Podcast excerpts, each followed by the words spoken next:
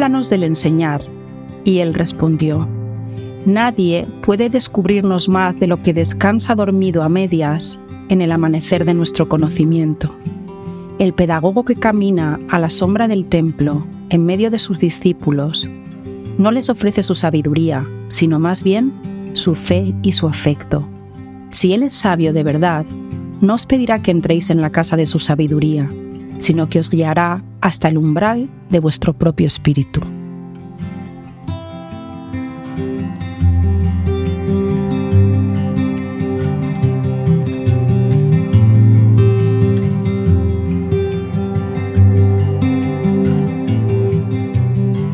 vamos a, explorar cómo se relaciona este eneatipo con su energía vital, sus impulsos y sus instintos.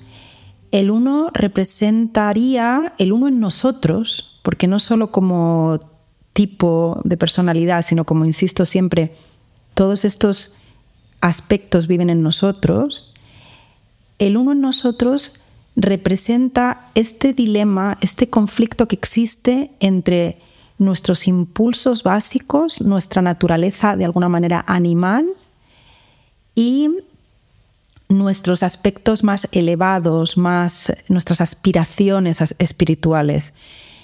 Entonces, esta, esta dicotomía que vive dentro de nosotros, esta dualidad, en el uno se resuelve de una manera muy puritana, que es yo percibo mi, cuerpo y mis necesidades físicas como la sexualidad o la expresión de, la rabia, mis apetitos en general, los, los experimento como peligrosos, como impulsos que pueden hacerme perder el control y por tanto me relaciono con ellos de una manera muy alerta, muy rígida, muy tensa y muy teniendo que controlarlos, que reprimirlos, incluso a veces que negarlos. Entonces se produce un poco el fenómeno del Dr. Jekyll y Mr. Hyde, en donde tengo como mi doble naturaleza está en conflicto, está enfrentada. En el, en el día a día yo trato de ser esa persona idealizada que trata de que se esfuerza, que se esfuerza por lograr acercarse a estos estándares, a estos ideales, y niego ese, otro aspecto que dejo un poco en el sótano, escondido, encerrado, pero que cada tanto va a reclamar mi atención. Vamos a ver luego con qué estrategias se resuelve esta dicotomía. A veces vamos a ver cómo se reprime por un tiempo y luego sale de manera descontrolada y, por ejemplo, si me he estado reprimiendo con la comida, me doy un atracón, pero luego intento compensarlo con mucha culpa con una dieta muy extrema, o a lo mejor si no he estado permitiéndome escuchar mis, mis necesidades y mis impulsos, mm, tengo que beber o drogarme para anestesiar ese juez interior y dejarme Mm, soltarme, estar más espontáneo, vivir de una manera más relajada. Hay distintas estrategias, pero básicamente de lo que habla es de este, este conflicto entre estas dos naturalezas que viven en nosotros y que yo considero que mm, se pueden volver mm, amigos, se pueden hacer amigos si hay espacio para ambos. Eh, me gustaría, en el, en el capítulo de hoy me gustaría introducir, porque es relevante, cómo la conciencia o el ser humano ha ido relacionándose de manera distinta con estos instintos.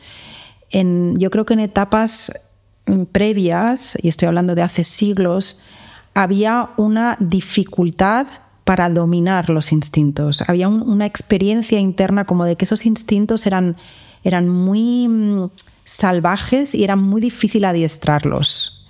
Y de hecho el papel de la Iglesia ha sido en gran parte el de controlar, el de ser un poco la autoridad que establece cómo debe uno comportarse y mm, de hecho las escrituras, cuando en realidad de lo que hablan son libros de autoayuda, lo que están explicando es qué, hacemos aquí, de qué manera podemos vivir eh, con sentido, con plenitud, pero fueron utilizadas esos libros sagrados como manuales de cómo vivir, de una manera como muy rígida y muy simplista. Yo creo que hemos ido, gracias a Dios, nunca mejor dicho, gracias a Dios, evolucionando hacia un espacio en el que, como hemos desarrollado una mayor conciencia y un mayor autoconocimiento, ahora podemos establecer una relación mucho más relajada con nuestros instintos. Podemos reconocer que están ahí, de hecho, agradecer y honrar que están ahí, porque gracias a nuestros instintos hoy vivimos como especie.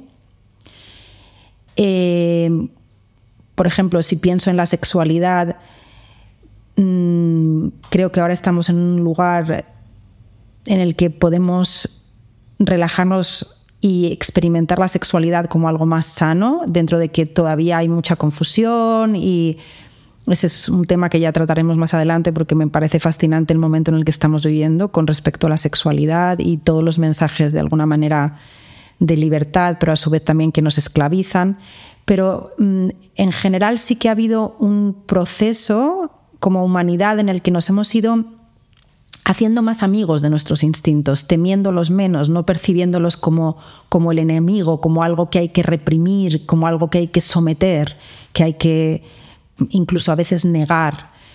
Hemos comprendido que forman parte de nuestra naturaleza, estamos aprendiendo a darles su lugar sin que nos esclavicen, sin que nos arrollen y nos arrastren, pero sin que tampoco mm, no, no puedan existir porque no es natural, no es Mm, lo que, lo que somos.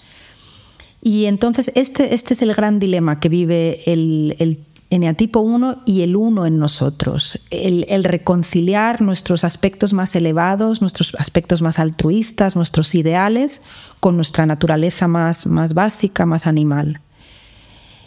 El, el 1, como parte de, de la triada del instinto, tiene una relación con el mundo kinestésica, o sea, tiene una gran conexión con su, con su cuerpo, pero ha aprendido a, vivir en tensión y a vivir con rigidez porque la información que, su cuerpo le, da es muchas veces amenazadora. El, deseo sexual, la rabia, las emociones. Entonces, esa energía parte del, del centro del instinto, parte del cuerpo, asciende y se queda atrapada en la zona de la cabeza. Y ahí es donde está el juez interior censurando lo que es aceptable, lo que no. Entonces muchas veces miembros, eh, individuos que pertenecen a este, a este eneatipo describen como una especie de fuego que asciende y que se queda atrapado o en la garganta o en la mandíbula, pero a la altura de la cabeza y es negado, es, transformado en información. Por eso muchas veces el eneatipo 1 se, confunde con, un eneatipo del centro del, pensar, porque son gente como muy racional, muy sensata. Sin embargo, ellos pertenecen al centro del instinto y tienen una conexión con su cuerpo muy, muy fuerte, pero han aprendido a negarla a través de una gran rigidez física y de una tensión mental y física también grandes.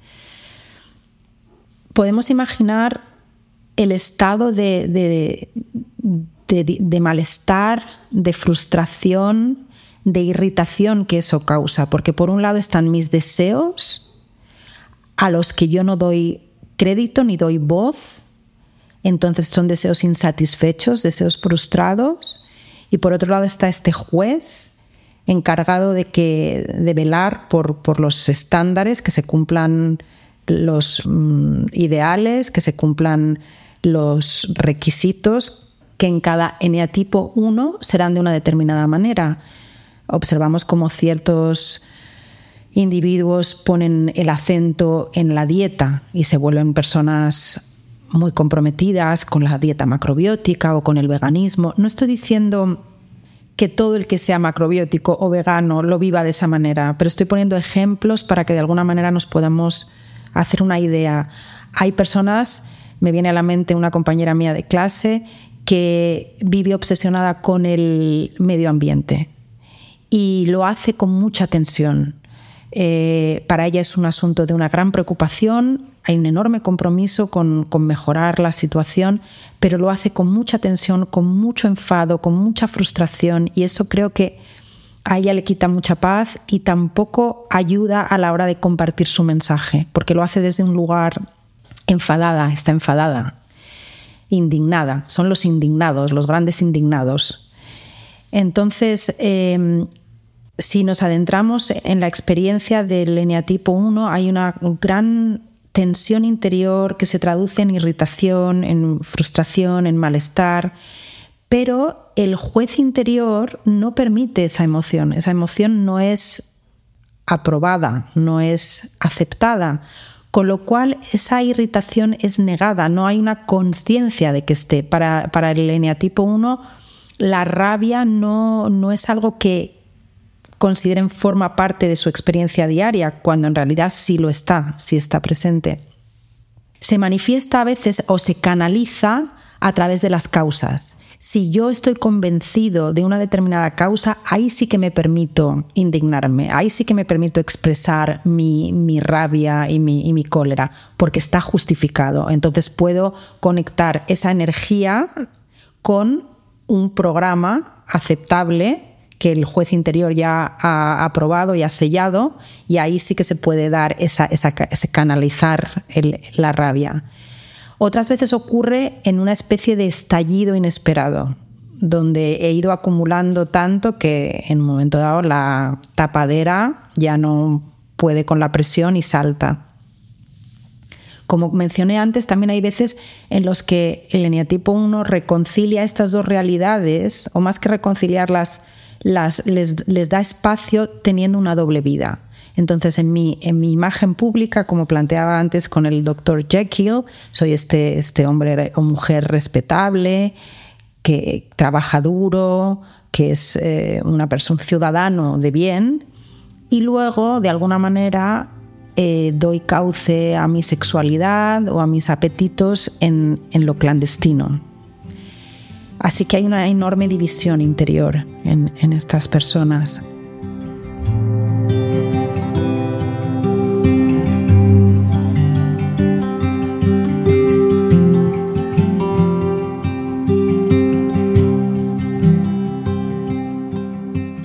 El eneatipo 1 eh, se ha acostumbrado desde niño a negar sus necesidades y sus deseos y a supeditarlos a lo que se debe hacer, a lo que establece este juez interno, que a veces incluso es descrito no tanto como un juez tan severo, sino como un padre que guía y que, establece lo que es correcto o incorrecto. El hecho de estar negando permanentemente los deseos hace que uno viva en un ritmo que es completamente artificial. Entonces hay una, todo está muy estructurado, todo funciona de acuerdo a unos protocolos, a unos rituales, en unos determinados tiempos. Hay un tiempo para el trabajo, un tiempo para descansar, hay un tiempo... Pero hay una enorme rigidez, no hay una escucha del cuerpo, de cuál es el ritmo del cuerpo. Ahora tengo hambre, ahora quiero, necesito descansar, ahora sí me siento motivado para trabajar. Esos ritmos naturales son negados y se sacrifican porque se imponen estructuras y protocolos rígidas. Con respecto a lo que es correcto, va a variar eh, de, un eneatipo a otro, como hemos dicho. Hay veces en que uno se plantea eh, estándares más a nivel político o a nivel eh, compromiso social, la alimentación, pero en cualquier caso, cuando el uno ha reflexionado y ha llegado a la conclusión de lo que es correcto para él, va a defenderlo hasta la muerte. Y le va a costar mucho ver otros puntos de vista si mi, manera de entender las cosas ha sido reflexionada, filtrada, analizada y aprobada, y tú me traes un planteamiento diferente, me supone una amenaza porque necesito orden. Y si todos los puntos de vista valen, el mundo es un caos. Así que yo me aferro a mi manera de entender las cosas, lo que es correcto para mí es lo que realmente es y tú estás equivocado, vamos a ver cómo luego en, los instintos, sobre todo en el instinto social, hay un espíritu de mm, educar, de mostrar al otro con su ejemplo cómo se deben hacer las cosas, lo que es lo correcto. En el, en el caso del instinto sexual, eh, vamos a ver más que un educador, un reformador. Quiere realmente reformar ya no con el ejemplo, sino de una manera activa. Quiere que el otro se convierta en lo que cree que debe ser. Y lo hace de una manera bastante vehemente y bastante intensa, porque es propio de la, del instinto sexual esa intensidad. En el instinto de conservación son los menos eh, peleones, los menos agresivos, son más adaptables, pero sí que para ellos es importante que haya ese orden en su, en su entorno, tienden a, establecer en su casa, en el trabajo, unos protocolos, una manera de hacer las cosas y temen, temen perder el control. en definitiva, con lo que está lidiando este neatipo, como hemos visto, es la gran temática de la triada del instinto, es el control de mí mismo y del medio. Cómo me relaciono yo con mis propias energías y cómo me adapto al medio. Entonces, en el uno es a través de esta rigidez, de esta tensión, de ser muy estructurado. Y en el instinto de conservación hay esta tendencia a mm, que todo esté previsto. Son los grandes los que se preocupan, están siempre preocupados de que algo pueda fallar, tratando de anticipar lo que puede ir mal. Incluso a veces cuando las cosas están yendo bien hay una tendencia a obsesionarse, por eso hay una asociación entre el eneatipo 1 y la patología obsesivo-compulsiva, porque hay una tendencia a estar dándole vueltas a lo que puede fallar, dándole vueltas al, a aquello que no he previsto y que de repente me va a jugar una mala pasada. Entonces no puedo descansar, tengo que estar hiperalerta, tengo que estar encima de las cosas, tengo que ser responsable, una hiperresponsabilidad solo entregan, ya se entregan, entregan las riendas cuando ven que no hay un dominio sobre la situación. Si ya no está en mi mano, entonces puedo relajarme, pero todo lo que esté en mi mano yo voy a hacer todo lo posible para, para que funcione.